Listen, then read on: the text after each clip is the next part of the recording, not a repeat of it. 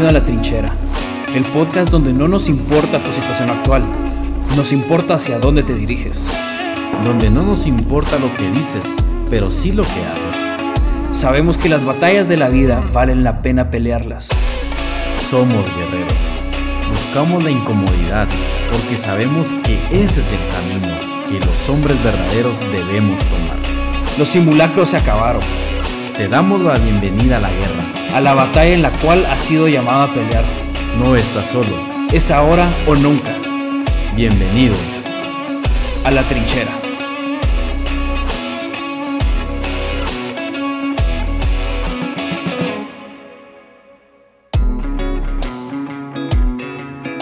Bueno, y empezamos.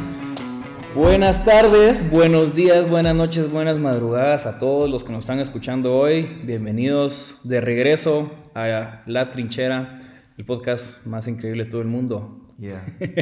Hoy estamos aquí acompañadísimos. Bueno, primero el chino no pudo estar hoy, la verdad que lo extrañamos, chino, donde sea que estés ahí chambeando. Pero estamos aquí felices, la verdad que tengo a mi queridísimo amigo Rodrigo Matzer, hoy está invitado. Eh, Hola, hola. Bienvenido, mano, ¿cómo estás? Hola, bien, gracias. Estuvo alegre ahorita. Cabal. Para los que no saben, estuvimos jugando Mario Kart ahorita antes del podcast. Nos juntamos, le dije, vos, Matzer, venite aquí, grabemos a las 5 y no sé qué. Basta, bueno, Virgo. Vino de cabal y pasamos jugando, ya son casi las, las 7 creo que son. ya se iba a ir aquel y no hemos grabado todavía. No, hemos grabado nada, pero ya estamos en esas. Pues ya estamos, ya estamos. No, y... y gracias por la invitación, pues qué, qué gusto poder estar aquí con vos. Chino, te extrañamos, pero aquí estoy. Y otra vez, gracias por la invitación. De nada, vos. Un, un gusto. Un, un honor. Un honor. No, hombre, vos, la verdad, ¿y vos cómo has estado, mano? ¿Qué cuenta la vida aquí? La verdad que llegamos, nos contamos un poquito la vez pasada, pero ahorita has tenido Sí. buenos cambios en tu vida. A la vos. gran- sí, que un montón de cambios han habido últimamente, pero ha estado alegre. O sea, hemos eh, crecido bastante en este, bueno, he crecido bastante en esta etapa de mi vida. Creo que estoy desde la transición de salir de la universidad para comenzar a trabajar y todo, creo que ha sido cambio tras cambio constante y he estado pues con las ganas de crecer y de sacar mi mejor potencial. No sé, ¿qué piensas vos de eso? Pues yo también estoy en las mismas. Exacto, por eso te Sí, sí, por eso es de que Cabal creo que Sí. eh, Cabal va con el podcast, vamos, la idea Sí. de aquí, vamos, em- empezó originalmente con el chino de realmente solo como querer sacar la mejor versión de uno y conocer a Mara que está en ese mismo camino, vamos, y pues te conozco vos de hace rato, nosotros nos conocimos en la U, ¿verdad? Uf, creo que ¿Sí? tal vez en el 2015 nos conocimos. Creo que 2014 lo pasé sin conocer a nadie. Era mi primer año de la U, yo solo conocía a todos, pero en realidad no sabía quién era 2014. nadie. Pero vos no te, Ah, no, vos te perdón. graduaste, nosotros Yo- nos grabamos sí, 2014, nos ¿no? graduamos. Ay, sí, vaya viste. Entonces 2015. Tal vez sí nos conocimos en 2015, ya van casi siete años. Ajá. ¿Verdad? Siete años. de Sí, vos, cabal. Sí, cabal, yo me recuerdo. Pero chistoso vos, cabal, Guate siendo Guate, vos, vos en un país latinoamericano chiquito. Pequeño. que conocemos a todos, tu país haciendo Guate, cabal de vos en la U, cabal por REC, ¿verdad? El grupo Sí. de Mara Cristiana que, Sí, sí, que sí. estaba ahí. Y, pero paramos teniendo un montón de Mara en común. Tenemos demasiados amigos en común. Toda tu promoción prácticamente la conozco de un lado o de otro, yo. Nos conocemos y sos primo de un, mi buen amigo de la infancia. eh, ¿Qué más? Tenemos otros amigos en común. ¿Yo soy primo de quién vos? Del Sebas. Ah, es cierto. Sí, sí. Miguel lo sabía.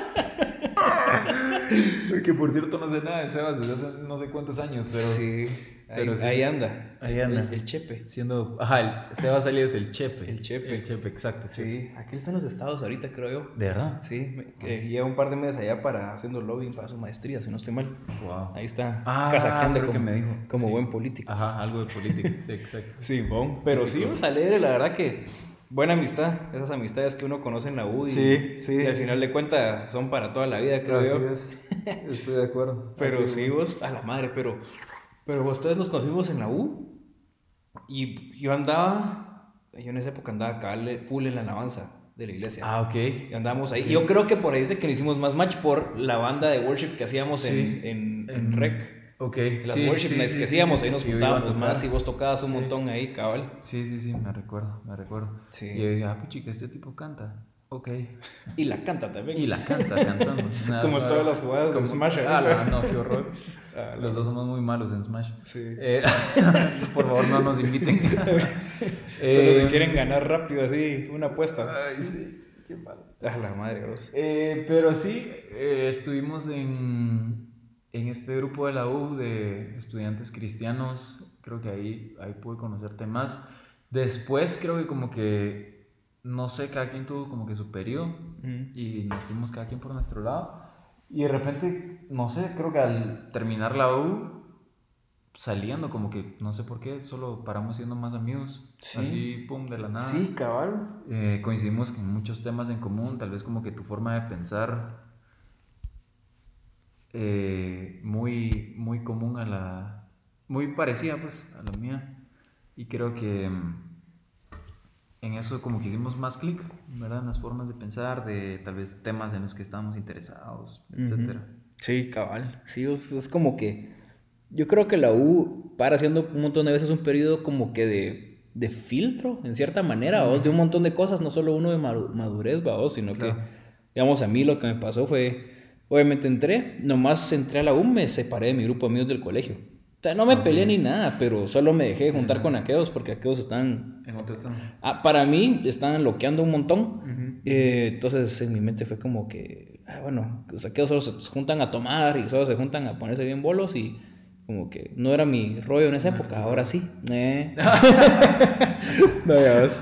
No, pero, pero ya ahorita, obviamente después de la U, la Mara ya trabajando, ya Sí. con novia en serio, y ya, ya como que la vida más Unos comprometiéndose, otros... casándose y todo. Casándose. Es como que el- la, la U es una etapa bien, bien chilera de como ir a experimentar, conocer gente nueva, juntarte con diferentes grupos Ah, de sí. Mara. Y, y yo creo que fui bien así, pero cabal terminar la U y es como que bueno, para mí ya terminó esa etapa y ahora, ahora sí con la Mara con la que me quiero rodear.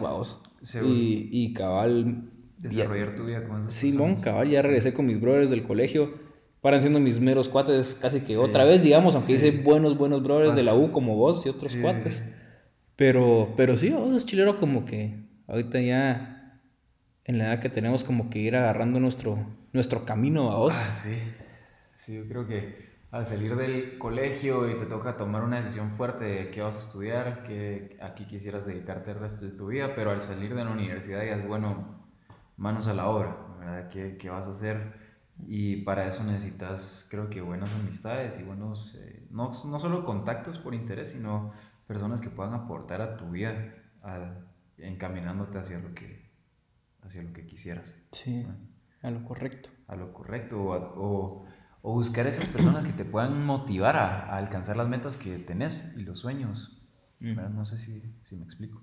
No, fíjate. Ah, ok, perdón. No, Bueno, full, amigos. full, full.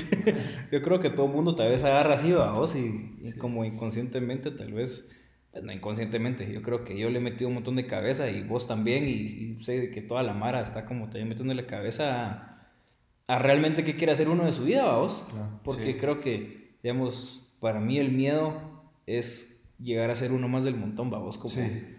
llegar a estar en un trabajo y como que hacer lo mismo toda la vida y nunca como que avanzar, vamos, y, Sí, y, y como que esa cosa a mí me aterroriza y, y, me dan ganas a mí de decir así como, no, es lo último que va a hacer en mi vida, va a ser eso, y no solo es miedo, sino que me, me hace tomar acción, vamos, y pues de que trato de, te acaba de ver una mosca gigante. y la maté.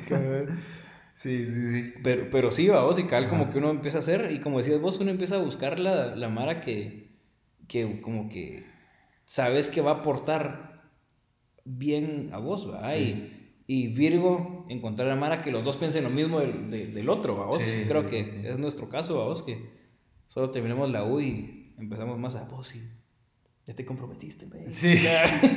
Contame cómo es el rollo vos, toda la Mara. de- Sí, sí. Y fijo, toda- es que me da risa porque todos los cuates que yo conozco que se comprometen los agarran así, pero a, a preguntar así grueso, así cuestionario, así como que si fuera, no sé, vamos, así clave de la vida. Sí, como que encontramos la fuente de la juventud o algo así. Cabal, como que todo el mundo lo ignora, pero al fondo es como que, men, yo, o sea, yo sí quisiera casarme, ¿Cómo, sí, ¿Cómo en la onda? ¿Qué hiciste? ¿Cómo te fue con, sí. ¿cómo te fue con ese diluvio de, Ay, sí. de bueno, para, para, los que no saben, eh, yo me comprometí, estamos en enero ahorita del 2022 y yo me comprometí hace uh, como tres meses o dos meses, en, en noviembre. Y mm, eh, tomar, tomar ese paso fue algo, algo bastante valiente, la verdad. No, no porque dudara de la persona eh, con la que me iba a comprometer, sino porque tal vez como hombres a veces dudamos de nosotros mismos y de nuestra capacidad de, de alcanzar nuestras metas y nuestros sueños y de ser suficientes para las personas que amamos. Y mm, justo el, el año pasado, en enero, eh, yo, perdón, no en enero, desde antes, eh, podríamos decir que a finales del 2020 yo ya, estaba, ya había tomado la decisión de, que me quería comprometer con Julie y eh, empecé a ahorrar porque pues obviamente, Guille, sabrás, bueno, no sabrás, pero pero ahora sí. te he contado ahora sí. que no es una decisión así sencilla, ¿verdad? Conlleva muchos gastos y muchos, eh, eh, pues, ahorros, ¿verdad? Que hay que hacer. Y en enero del siguiente año, o sea, el 2021, tomé la decisión de hablarle a mis papás y de exponerles lo que yo quería. Y les, pues, les gustó la idea, me apoyaron estaban conmigo en el asunto y pues me dijeron de que, con mucho gusto me apoyaban para esta decisión que estaba a punto de tomar, pero yo no sabía cuándo hacerlo. Había muchas situaciones eh, terceras que como que no me motivaban a, a querer eh, dar el paso. Eh, más que todo tal vez situaciones familiares en ambos lados de la familia. Pero em, me decidí por noviembre del, del año pasado porque me pareció una fecha adecuada. De cierta forma empecé a sentir una inquietud en mí de querer eh, dar el paso ya, no importando el, el costo, el temas monetarios o si yo me sentía preparado emocional, y psicológica y económicamente para, para esto. Decidí tomar el paso porque en lo personal eh, era una batalla que yo estaba teniendo conmigo mismo y preferí tomar eh, valor y confiar en Dios y dar ese gran paso. Y pues me comprometí en noviembre del año pasado, hace unos meses. Y nomás me comprometí, como decís, me empezaron a bombardear todos mis amigos hombres. Eh, las mujeres, pues... Ya lo tienen más Ya lo tienen como que previsto desde los 10 años, o no sé. Pero uno de hombre se le ocurre a los 10 minutos antes, creo yo que va a ser. Así que la, la novia te lleva años tirándote indirectas y en un ratito decimos, se me acaba de ocurrir algo. Creo que me voy a comprometer. No, pero sí necesitaba un tiempo para, para, pensarlo y creo que me hizo bien ese, ese periodo de tal vez 10, 11 meses que me tomé desde enero a noviembre para poder dar ese gran paso.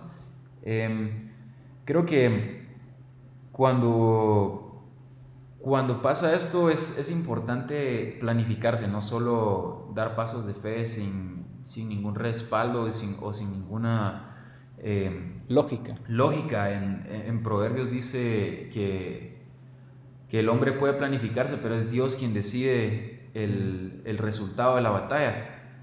Y cuando, cuando era chiquito mi papá me hacía mucho leer Proverbios, me hacía leer Proverbios eh, uno al día porque son 31 proverbios, entonces yo leía un proverbio al día cuando era chiquito, como forci voluntariamente, pero después le agarré el gusto y, y eso me ayudó mucho, a planificarme.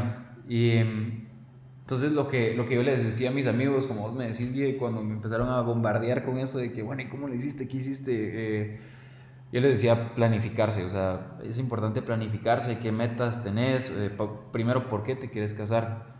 estás seguro que es la persona con la que quieres pasar el resto de tu vida, eh, salir más allá de solo la emoción de, bueno, eh, me gusta, me parece hermosa, me gusta eh, su físico, etcétera, sino, bueno, ir más allá, ¿verdad? Aporta a mi vida, yo aporto a su vida, nuestros sueños, nuestras metas se entrelazan, nos complementamos, no sé, ¿verdad? Entonces, Eh, todo esto es importante tomarlo en cuenta, más allá que solo lo económico, sino también lo emocional y lo que puede aportar a uno. Sí, sí fijo, y creo que como lo nave que decís vos, hay tal vez digamos un montón de Mara que obviamente está comprometiendo ahorita, los que yo le he hablado creo que están en el mismo plan, ¿va? Sí. totalmente. Y, y cabal, digamos, siempre hay dos bandos con el tema de matrimonio, normalmente he visto yo. o sea, la Mara que te dice, yo sí me quiero casar y que Virgo y no sé qué. Y la Mara que no te dice nada. Y ya cuando tiene 32, 30 y pico, ya, la, ya todo el mundo es como que este brother o esta chava, como que, ¿qué onda? Ajá, y, y es como que Mara que no se quiere casar cada quien tendrá sus razones y, cada quien tiene su tiempo también, ¿va? no es como que tienes que casarse en tus 20 o... Exacto, sí, no, pues cada quien tiene su tiempo, pero pero importa más las razones, pienso yo. Yo todavía no estoy en esa etapa, pero yo creo que. los de los otros, los ah. de los 30 que se quieren casar así. Nunca. No, no, por favor, no. No, no me hagas. rápido.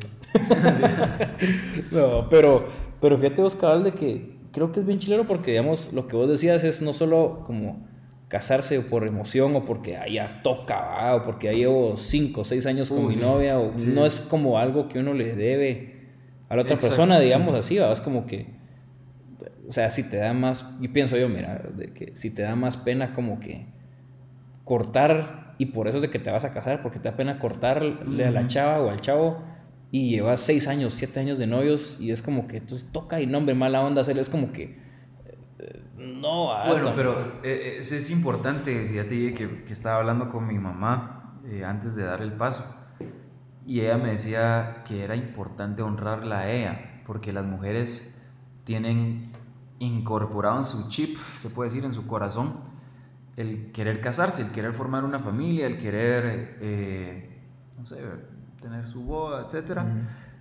y en cambio uno de hombre, pues como decíamos antes, uno lo piensa 10 minutos antes, pues no, no, se, no se nos ocurre hasta bastante tiempo después el querer casarnos.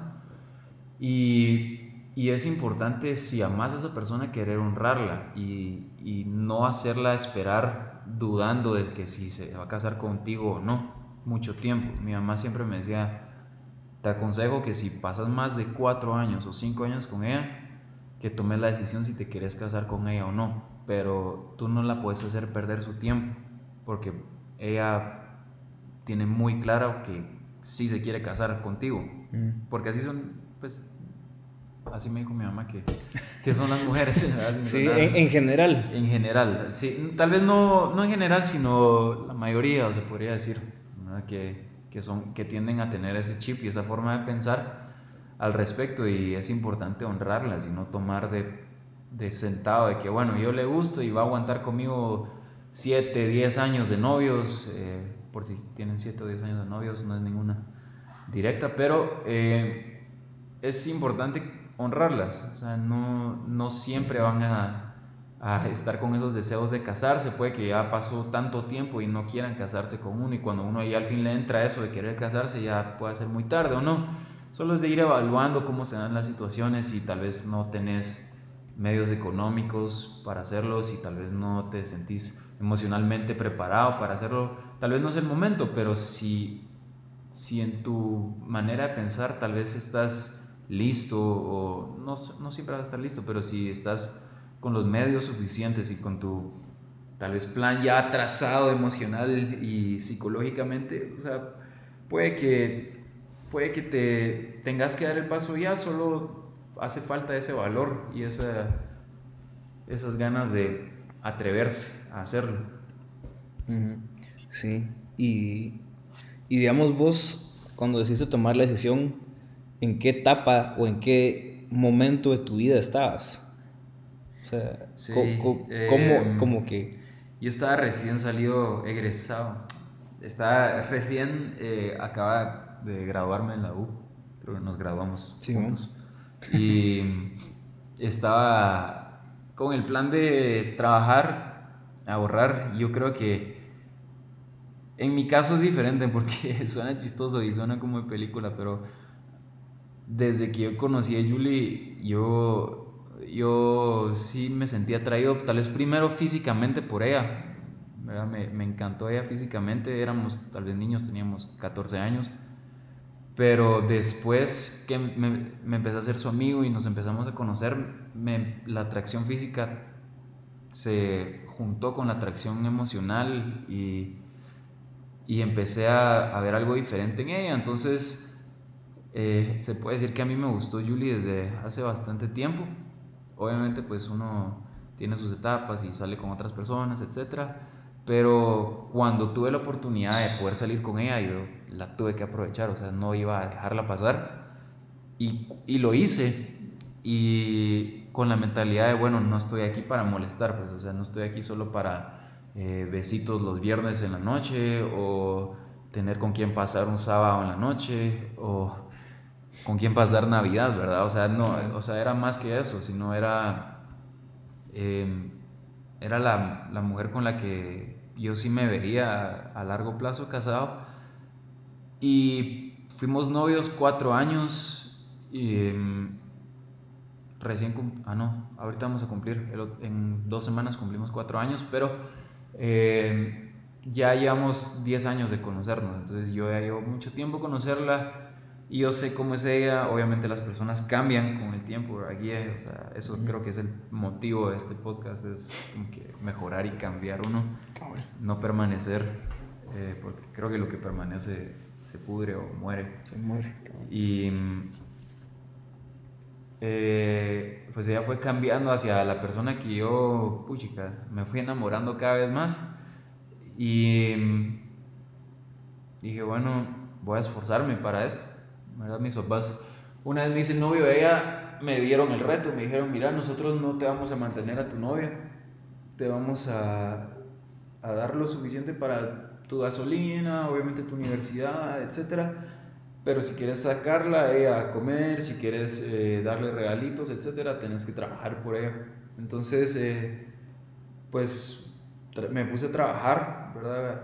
Los viernes, tal vez por la universidad no podía trabajar todos los días eh, los viernes trabajaba y de cierta forma eso me enseñó a valorarla más a ella y a esforzarme y a, a, darme cuenta del fruto de mi esfuerzo, que el fruto del esfuerzo pues trae su, su recompensa y mi recompensa era poder salir con ella, poder mantener una bonita relación, que obviamente no solo se, se vive del amor, sino también de pues, detalles, salidas y todo eso conlleva gastos, mm. ¿verdad? Entonces, en mi etapa de, en la que estaba cuando me comprometí, tal vez me desvío un poquito ahorita, pero em, estaba trabajando, estaba esforzándome por poder pagar el anillo, ¿verdad? Eh, ahorrar para el vestido, eh, etc. Y creo que en muchas áreas de mi vida estaba muy apretado. Eh, yo sirvo en, en, la iglesia, en mi iglesia local, en tiempos de gloria, y yo estoy en, en la alabanza, pero también tengo a cargo eh, pues muchachos, niños, jovencitas, también de 14 a, a 21 años, que tienen grupos donde la gente conoce acerca de Dios. Y yo soy el encargado de ellos, yo les eh, yo les doy palabra a ellos, eh, oro por ellos, eh, estoy pendiente de ellos. Y también en, la alabanza, pues eh, yo estoy los domingos en los servicios de adoración y pues con unos amigos de hace bastantes años tenemos un proyecto que se llama Cielo y Tierra, donde como cualquier empresa hemos tenido nuestros ups and downs, pero Ahí vamos, ahí vamos. Reciente, recientemente, ahora un paréntesis ahí, eh, recibimos ahí el mensaje de nuestro productor que dejamos pausado un proyecto que llevamos bastante tiempo trabajándolo y lo dejamos solo pausado así como si nada. Pero ya el 4 de febrero tenemos nuestra primera sesión del año para volver a comenzar a trabajar. Qué nave. Yo amo escribir música, amo hacer canciones, para mí es un reto hacerlo, eh, no es nada sencillo, pero eh, por lo mismo de que es difícil, me motiva a hacerlo. De cierta forma me saca de mi confort y me reta a sacar lo mejor de mí. Y qué mejor que poder ver frutos, que la gente se pueda sentir identificada con las letras, que la gente pueda sentir un acercamiento hacia Dios y que el Espíritu Santo mismo pueda hacer su obra a través de ese canal que es la música. Mm, que nada. Sí, eso es lo que a mí me encanta de la música. Sí, es, rico. yo, medio creo que te entiendo un cacho en eso. También me llega la música, vos no soy tan pro como vos. Ustedes lo escuchan aquel hablando todo humilde, que tenemos un proyecto. no, pero la verdad que es una nave vos y, las rolas que han sacado para mí han sido de bendición, va vos. o sea, desde que salió me recuerdo que, que pegó la, la famosa Majestad. Majestad. Fue, fue buena. Y y la verdad que me recuerdo, fue, fue bendición para un montón de gente, vamos. Y la verdad es que pues siguen sacando rolas. Me recuerdo que en esa época eh, estaba con unos cuates también, un proyectito que teníamos también así de, de, música para jóvenes en la iglesia. Y, y, el Luis Perrez, saludos, How To. Saludos. si lo escuchas vos. Con él escribimos un par de canciones. Ajá, cabal, con aquel. Y me acuerdo que les donó una rola aquel. Que no, no, al final no me recuerdo qué pasó, pero pero sí han sido de bendición, vamos, y, y digamos, desde que ustedes se metieron en la alabanza, yo creo que he podido, pues, yo no me congrego ahí con ustedes, pero he escuchado tanto, mano, de, de cómo la alabanza es realmente lo que la Mara los atrae, vamos, porque es la verdadera oración, vamos, y lo que vos me decías la vez pasada que hablábamos, que lo que quisieron hacer era solo cambiar el foco, vamos, de, de ah, ser yo el foco de la alabanza. O sea, hay, para los que no son cristianos o son cristianos, digamos, hay canciones cristianas, podemos decirlo así como populares, que tienden a, hablar un poquito más de yo y mis sentimientos y cómo Dios me ha ido en ellos, digámoslo así. Y hay otro tipo de canciones que son más alabanza y es solo vertical, ah, solo vertical, solo digamos dándole gracias a Dios por todo y agradeciendo a Dios y, no hablando de nuestros sentimientos, emociones o circunstancias, digamos, sino que solo alabando a Dios por quien Él es, ¿verdad? Y, y, vos me dijiste que desde que hicieron ese cambio se ha venido así grueso a vos y, creo que, o sea, no es que la congregación, si quieres verlo así, yo he sabido que más gente ha llegado, pero es porque realmente está habiendo un cambio a vos. o sea, yo te puedo decir que unas personas que yo conozco que han sido cristianos toda la vida, pero ellos siempre llegan solo a la prédica, ¿vos? Y, y, ¿cómo es que se llama? ellos mismos me decían, mira, es que nosotros, a mí no me gusta tanto ese rollo del Espíritu Santo, o sea, es como que, le, o, nervios, o solo le incomoda el, que todo el mundo esté cantando, yo no sé, vos, pero fuimos cal para el servicio de Navidad, okay. justo con ellos, y me dicen, mira, fíjate que esta iglesia es bien bonita, me gusta un montón porque yo realmente la alabanza aquí, me encanta. Y yo así, chicas. Y, me, me, pareció bien, bien chilero a vos que, que, ellos específicamente me dijeran que antes no iban por la alabanza y ahora sí, a vos. Es ahora ese es su motivo. Ajá, yo así como, ¿y qué onda? ¿Así qué? Y, me dijeron, es que fíjate que aquí es, es, bien diferente, aquí se siente la presencia, aquí es, aquí es rico, aquí, aquí, aquí, no sé, ¿verdad? Y que salieron llorando de, ese servicio y todo, a vos. y, y es bien bonito ver cuando digamos, Mara como vos, como Julie, como el resto de la banda que tiene ese llamado a vos y, el corazón, no con, con, la mente en cómo nos hacemos famosos, sino que con la mente en cómo solo adoramos mejor, vos. Y creo que eso es, es bien chilero, vos. Y, sí, sí. Pero... Yo, yo creo que cuando te referís a este tema de música como vertical, que habla solo de Dios, eh, honestamente no es algo sencillo para la gente que lo, que lo está cantando, dígase el público o la congregación en sí, eh, porque no es algo con lo que se van a identificar, no se van a identificar con que Dios es eh, santo, digamos, porque no es así el asunto, pero para ellos pues, pero cuando hablas acerca de que bueno, estoy pasando por este desierto, pero tú me acompañaste, o aun cuando estaba en el, en el fuego, no estuve solo, etc. Es algo con lo que la gente se puede identificar. Pero cuando hicimos este chip, este cambio de chip, hicimos este 180 en la música de la iglesia, creímos que la gente le iba a costar ese cambio y de que, bueno, ¿y ahora con qué me identifico? ¿Ahora con qué puedo cantar si tal vez no he vivido eso? Pero cuando empezás a cantar de que Dios es grande, de que Dios es fuerte, que Dios es bueno, que no hay cosa que Él no pueda hacer, que aún en su bondad Él, él te ama, no importando tus errores. Cuando ah, empezamos a hablar de esos temas, creímos que la gente no se iba a identificar y al contrario, era, se convertía como una declaración que ellos estaban haciendo para la situación, sea cual sea que estaban viviendo. Y más que todo eso, quita el enfoque cuando estamos cantando de nosotros, como tú decías, y, ponernos, y eso hace que nuestro enfoque se ponga en quién es Dios. Cuando, cuando hicimos eso fue no solo un cambio abrupto para la congregación, sino para nosotros también los que cantamos y dirigimos ahí, porque eh, tal vez no estábamos acostumbrados a esto. Yo en lo personal, las, pues he escrito pocas canciones, pero las, las canciones que he escrito usualmente las baso en, en historias, me gusta mucho el storytelling y me gusta como que, la, que hay una trama o que se hable tal vez del pasado, del presente, del futuro o de cosas que han sucedido con las que yo me identifico o tal vez eh, un ser querido mío está pasando por una situación entonces yo escribo algo relacionado a eso em, y, y todo eso es fácil de que alguien se identifique con eso, pero que alguien se identifique con, con que Dios es poderoso.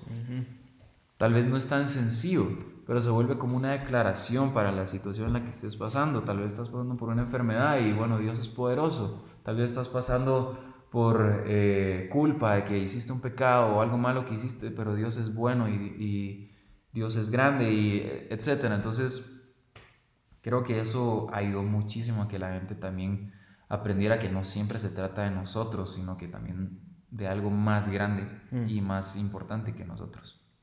sí, toda la razón. Y cabal, digamos, fijo eso. Creo que más que todo cuando llega gente nueva, menos se va a involucrar en... Total. o sea, tal vez escuchan una canción como las que decías vos del fuego, de que tengo problemas en mi vida y Dios me está ayudando y ese tipo de cosas.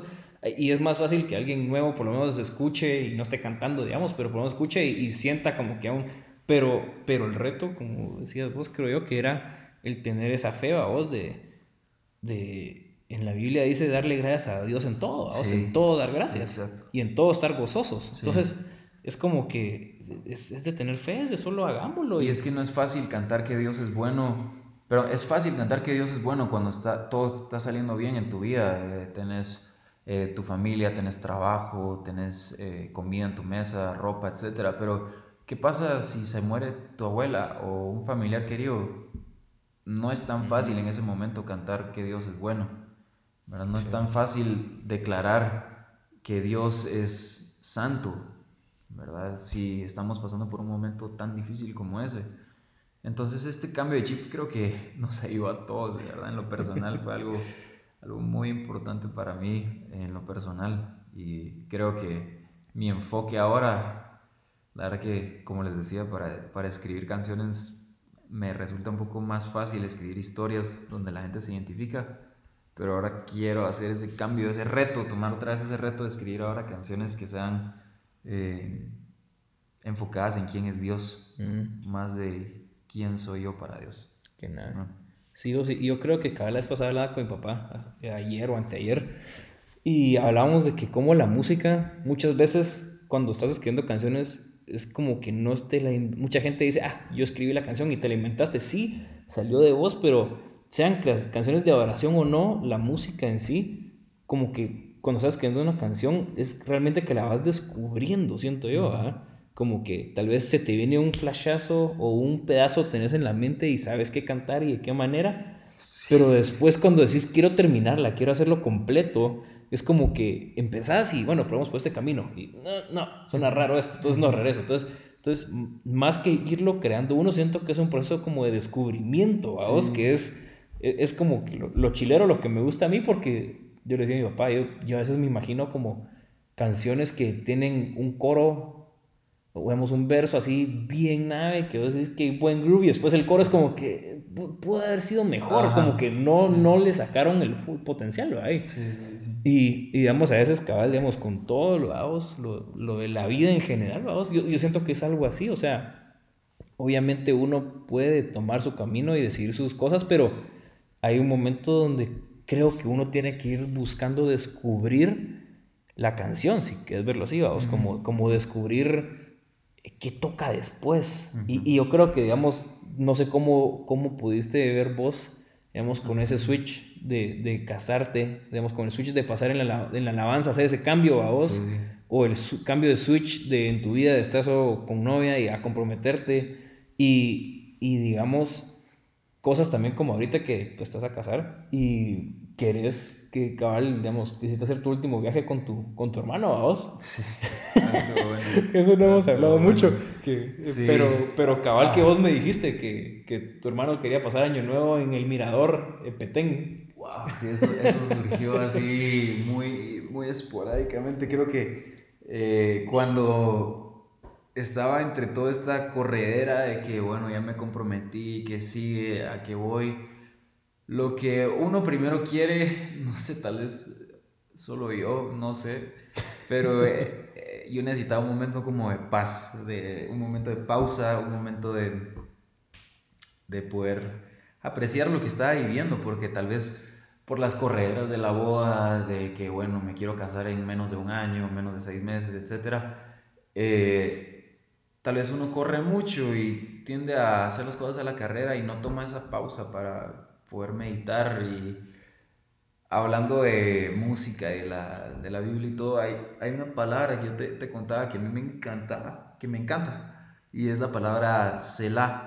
Mm. Está en Salmos y, y, es que los salmos son escritos para que, fueron escritos en la Biblia para que eh, sean acompañados, ¿no? Eh, con música. Entonces, eh, puedes leer, por ejemplo, Salmo 75, no sé, y dice instrucciones para el director musical al principio.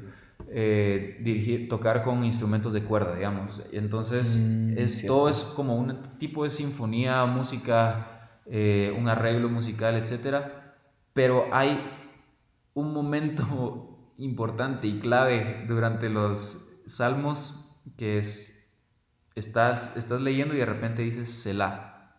Y es una pausa donde dices Selah. Y y yo, por curioso, cuando era pequeño me metí a investigar qué era esto de famoso Selah que miraba por todos lados.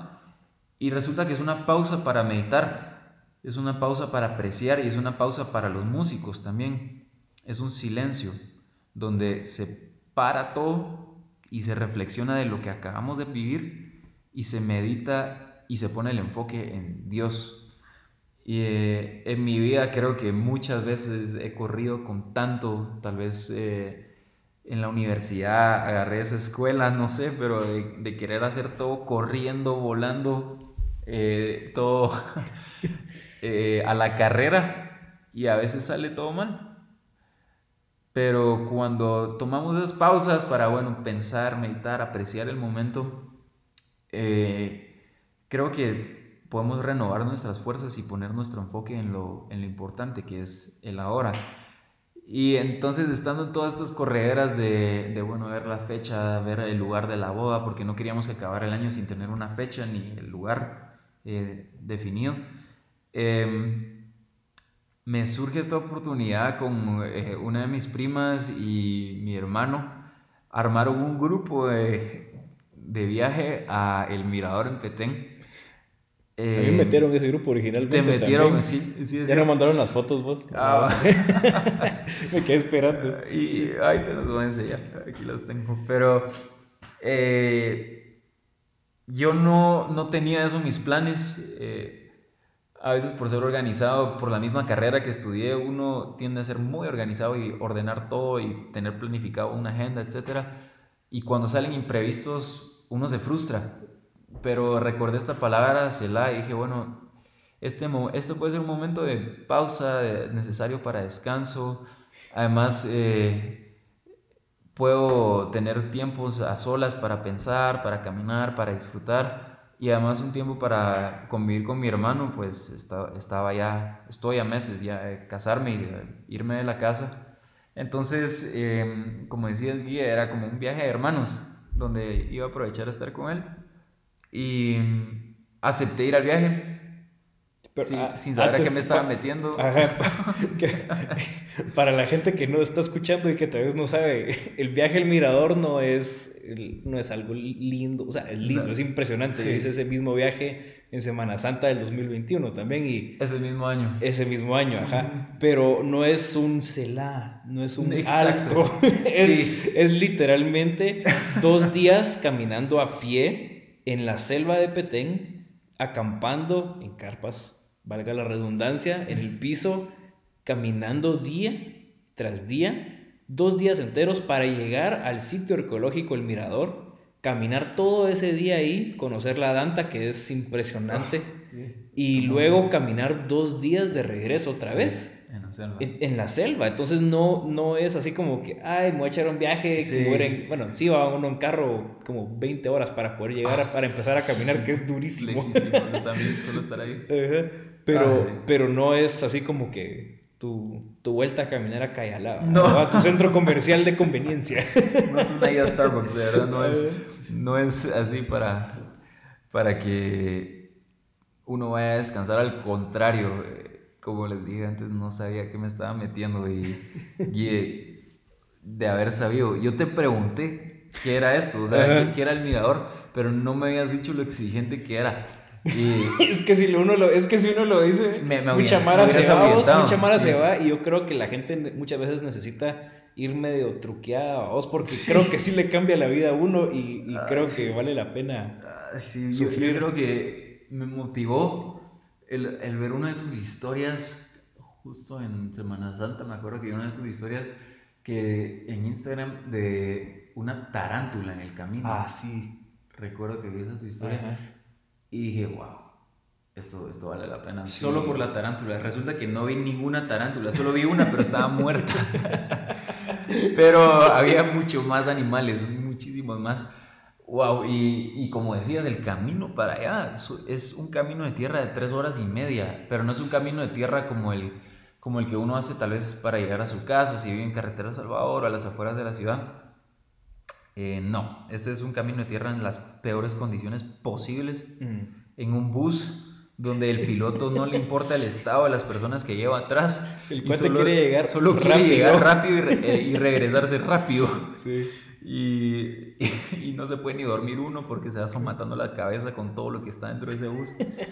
Vos, pero vos saliste en el bus desde Guatemala No, no, no, no. no, o, no. o- o- o viajaron a Flores y de Flores agarraron el bus. Bueno, la historia es chistosa. Fíjate que antes de, de irme, a Julie, mi prometida, le dio COVID. Ah, Y yo tengo COVID ahorita. No, son bromas. Y hubieran visto la cara de Yo te iba a decir, chócale. Ah. Con razón, miro aquí el emergency. Haga todo de emergency kit, vitamina aquí, C, todas las Oh, vitaminas aquí. Interesante. Eh, No, entonces. eh, ya me hice la prueba, no me han ido el, no me han ido el resultado, pero. Ah, ah, fijo no. Fijo no, fijo no. Entonces, eh, estando en, en Guate, un día antes, eh, yo me fui el 26. El 25, o sea, en 26 Nav- de diciembre. Ajá, el, el 25 de diciembre, o sea, Navidad, por la noche, que nadie hace nada, a menos que seas eh, familia americana. Eh, pero nosotros no hicimos nada. Lo que yo hice fue hacerme una prueba de COVID, porque había estado con mi novia, pues, esos días antes, haciendo las últimas compras navideñas para nuestras familias, eh, mandados de los papás, etc. Y entonces estuvimos en el carro juntos mucho tiempo. Y ella solo decía que sentía un leve ardor de garganta. Eh, resulta que no era solo un leve ardor de garganta. Pues no era, no era que te habías pelado ahí No. con una besada, sí, pero. Eh, puede ser. Puede ser. Después de que estabas tranquilo, vas como que. Ah, no, son bromas. Eh, bueno. Sí, porque mi mamá me preguntó cuando, cuando llegué, le dije, mamá, fíjate que eh, Julie salió positiva de COVID. Ah, bueno, pero, pero no la abrazaste ni nada. Yo, "Eh, no, no, No, la- yo no abrazo a mi no, novia, no la abracé. hasta que me comprometa. Hasta que esté casado con... No, yo estaba comprometido. Ah, Hasta que esté casado con ella le voy a dar la mano. No, son bromas. Em, cuando, cuando Julie se hizo su prueba, se hizo dos pruebas y salió positiva en las dos. Bueno, Eh, yo me fui a hacer la prueba junto con ella, eh, su segunda prueba, y yo salí negativo. Entonces me pareció algo curioso, pero creo que era porque era muy rápido. No sé si eso es posible, pero eh, al día siguiente yo me iba a Petén a las 7 de la mañana, ya estaba en camino. y yo seguía con este ardor eh, horrible en la garganta. Mis papás, gracias a Dios, se llevaron su carro y yo me llevé el mío por aparte. Y eh, el plan era pasar cinco días con ellos y mis tíos y mi prima en Petén. Ah, y mi primo también. En un hotel bonito, visitar Tikal, visitar Yaksha, visitar unas cuevas, eh, comer rico en la isla, caminar, etc. Todo salió perfecto. Eh, menos mi estado, porque yo empecé con ese ardor horrible de garganta, empecé a sentirme súper mal mi hermano también, porque compartimos las nueve horas de camino a Petén. Sí, fijo. Y cuando llegamos a Petén, eh, él también ya se sentía mal. Resulta que comimos con mi familia y todo, y nadie se sintió mal. Yo dije, bueno, esto solo era una gripe sencilla. Casualmente me dio junto a Julie a la misma vez. Eh, al final, pues eh, me fui a mi viaje. Me sentí en toda la capacidad de irme, no sé por qué valiente. Me fui cinco días a la selva, valiente e ignorante, creo yo, sí. Pero me fui cinco días a la selva y cuando em, estaba en la selva había tanto calor, y eh, creo que me entenderás, pero había tanto calor que yo sudaba todo el tiempo y, y ahí comprendí el dicho de las abuelitas y de las señoras, que es sudar la gripe. De verdad sentí como me recuperé ese mismo día de tal sudada que di. Mm. Y mi hermano igual. Em, nos sentíamos tan bien que ni siquiera recuerdo haber tenido más síntomas después de eso. Ese día perdimos todo contacto con toda la humanidad, sin señal, sin nada. Eh, al regresar después de esos cinco días me voy enterando que toda mi familia se le había pegado el COVID, que, los infecté a todos, que mi mamá sufrió manejando de regreso todo el camino con COVID, mi papá se sentía súper mal todo el camino que no pudo manejar, mis tíos igual, mi prima se iba a venir con nosotros al mirador, pero no pudo irse de lo mal que se sentía. No, hombre. Eh, al final, pues... Yo lo yo lo, literal. Yo lo, yo lo regué. Yo lo regué. yo, lo, yo lo regué todo, sí. Pero mi hermano y yo no nos sentimos nada mal. el, el, camino entero nos la pasamos escuchando música, cuando íbamos en el carro. O sea, no fue algo, algo pesado como a otros cuando les da COVID. Eh, para, para aclarar también, esta era mi segunda vez que me da COVID. Me dio COVID en junio, julio, me dio COVID en julio, o sea, seis meses antes. Eh, entonces, eh, para no hacerlo larga, me fui con COVID al mirador. sí. Qué grande. O sea, así como así valientes, no, no, solo, sino también, va. Así como suena, me fui con COVID al mirador sin yo, sin yo saberlo. y eh, valió la pena cada momento, cada no les puedo decir cada porque, como te decía, no me, mano, no me salió ninguna ampolla. Ninguna ampolla. Qué grande. Y creí que estaba invicto, fíjate. Pero no te conté el pequeño detalle. Que me salieron 75 ronchas por cada pie. Ah. Es algo así espantoso. Aquí, aquí no sé. ¿Pulgas o qué? No tengo. No se te subieron los piojos. Ahí había un montón. Garrapatas. Yo, estoy seguro que, que eran garrapatas y piojos y un virus o no sé, algún tipo de variante de COVID me dio allá. Pie, maya le dicen. COVID maya, maya chrome. Eh. Me dio a mí. Porque de verdad, 75 ronchas por pie. Madre, vos. Y aún me estoy recuperando de eso. O sea, te puedo. No, la verdad que da mucho asco, no te lo sí, no, no, gracias. No te eh, pero me subieron hasta los tobillos y he usado calcetines largos desde entonces. Madre vos. Porque me da una vergüenza enseñar mis pies. Sí, fijo. Y creí haber estado invicto, pero fue hasta los 3, 4 días después de que regresé que me dio esta. Me brotaron. Este es como una reacción. Sarpullido, no sé qué es. Pero hasta me, me, metí a buscar en internet, que todos sabemos que es un error buscar síntomas en internet porque te parece que te vas, a, morir, en tres, días. Cabrón. Exactamente, que va a morir. Ponga sus asuntos en orden. Exacto. Ay, sí, me despedí de Julia una vez, no, son bromas. Eh, me hubiera gustado casarme contigo. Eh, no, pero eh, viví, aquí estoy, después de tanto tiempo con esas ronchas asquerosas. Y sobreviví al famoso mirador. No fue nada celá como había esperado, no fue nada calma.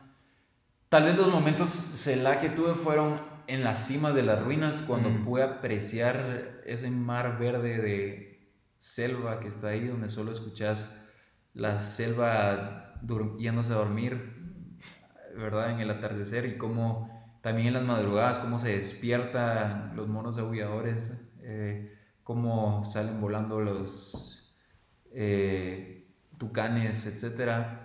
Es de las cosas más lindas que he vivido en mi vida, ver las estrellas también ahí Ajá, arriba, es impresionante, las ¿no? constelaciones, eh, estrellas fugaces, incluso uno que otro satélite que se mira por ahí.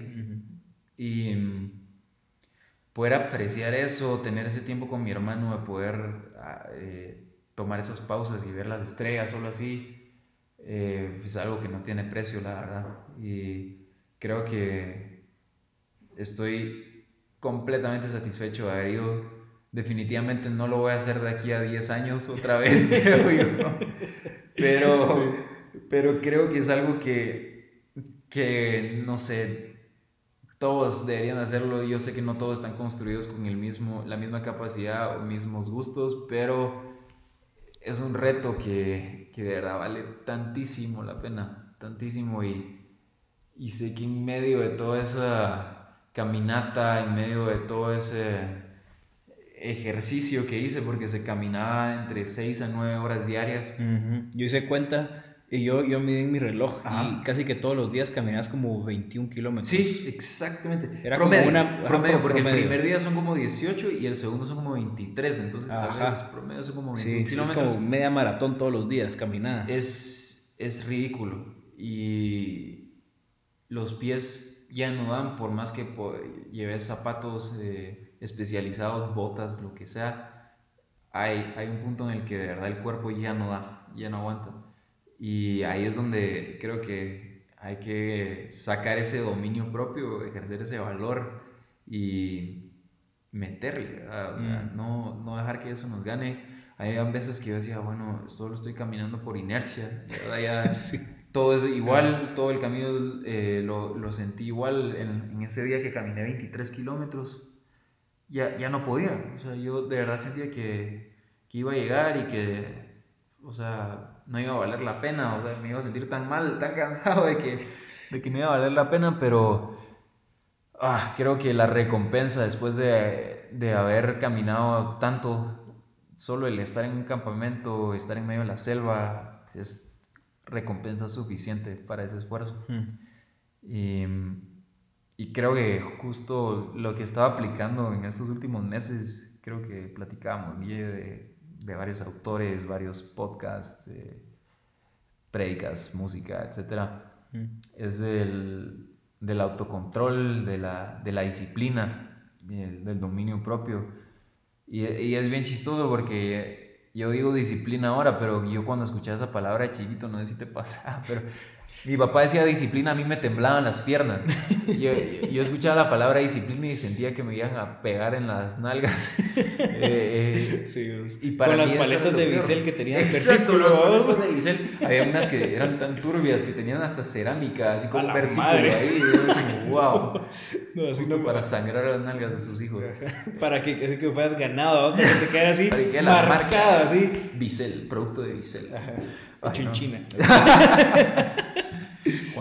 Juan 316. Ok. No, y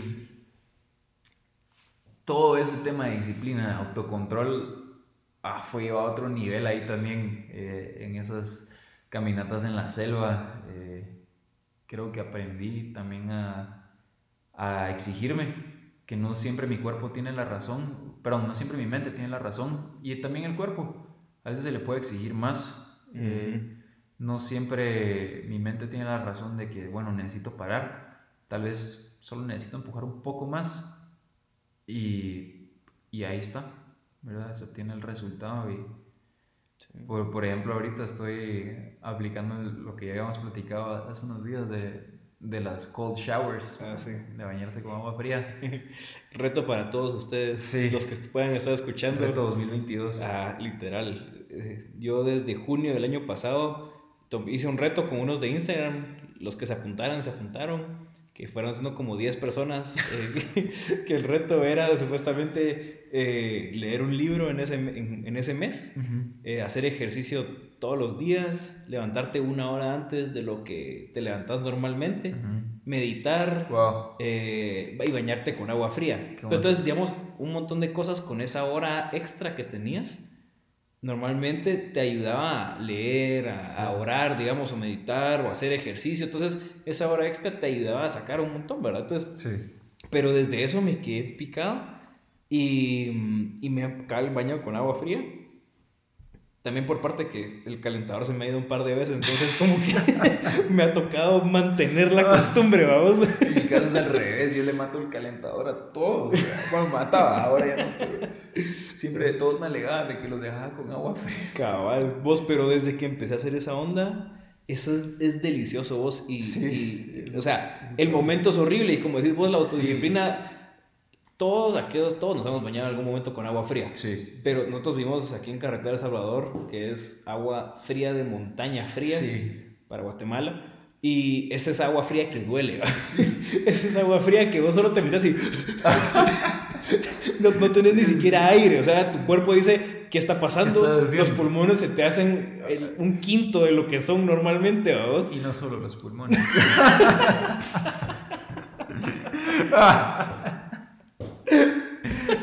Ah, entonces Sí. cuesta, ¿eh? Sí. Agarrar calor otra vez, Ah, ¿sabes? sí, ahora sí. Sí. Se No. uno mucho. La- Dice, eso, pensé que era más de...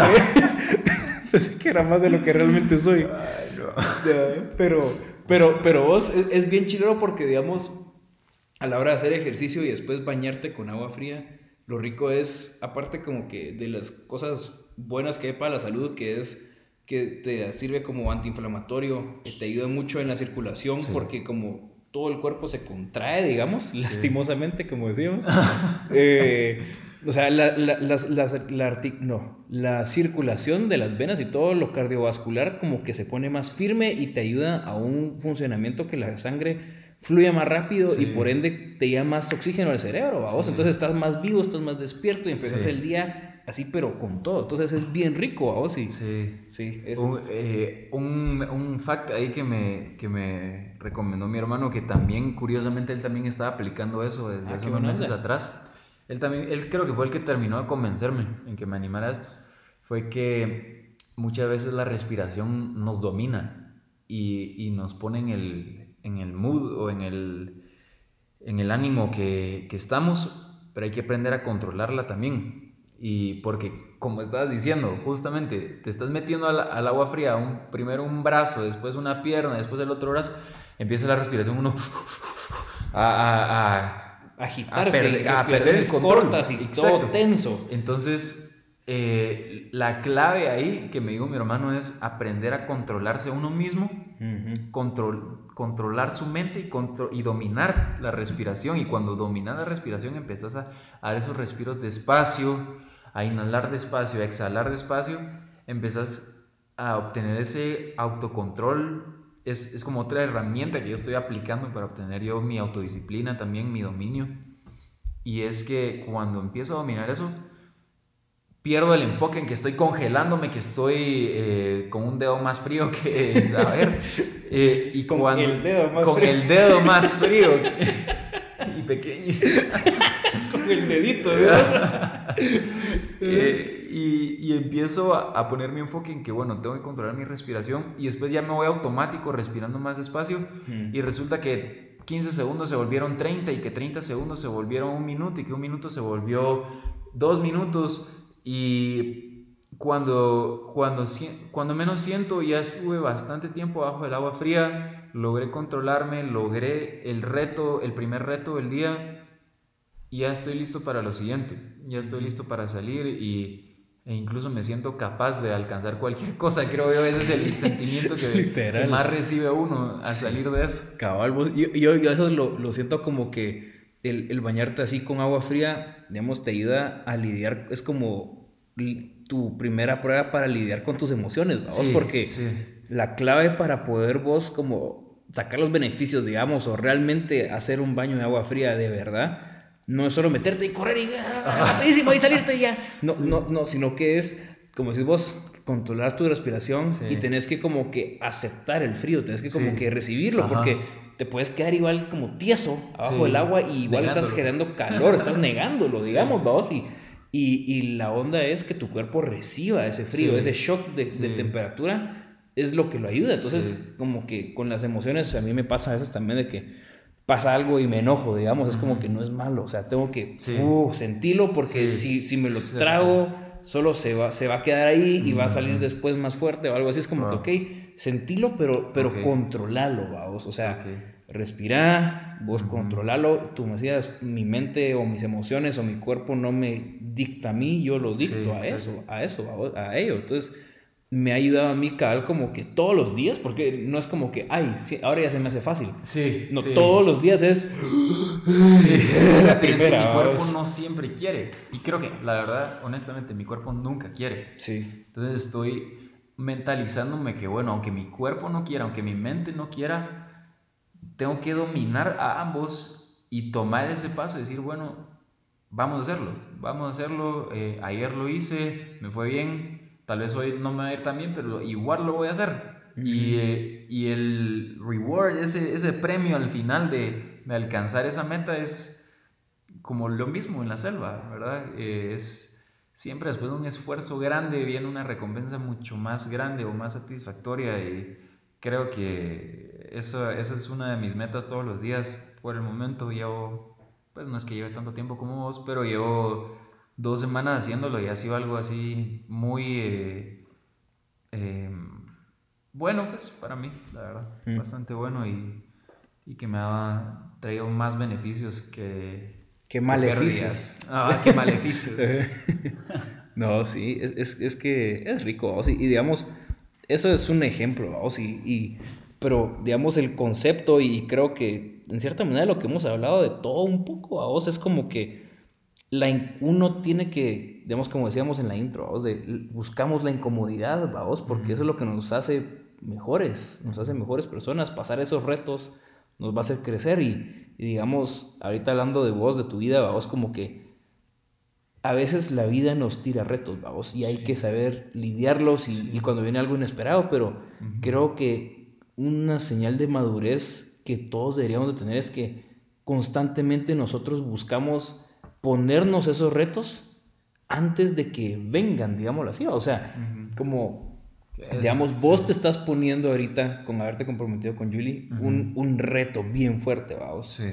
Que, que, ese reto se traspola a no solo emocional y, y, el mantener una relación de aquí en adelante, vamos, con aquella, sino que también es un reto eh, de laboral, vamos, porque no solo vos vas a comer, o, no, o sea, como decíamos, como nosotros ahorita podemos comer sopa ramen 24/7 y qué importa, vamos, o sea, le hacemos gancho y no me muero y ya, pero no a vos, o sea, ya, ya es, y no es cualquier persona, no es un roommate, es, es, tu novia, es la chava que vos amás. Sí, eh, Y entonces no es como que, ay, voy a darle lo mínimo, ¿no? Vos quieres darle lo mejor. y, y, como que tomar esa decisión es incómoda, y, pero, pero vos sabes que es lo correcto, vos.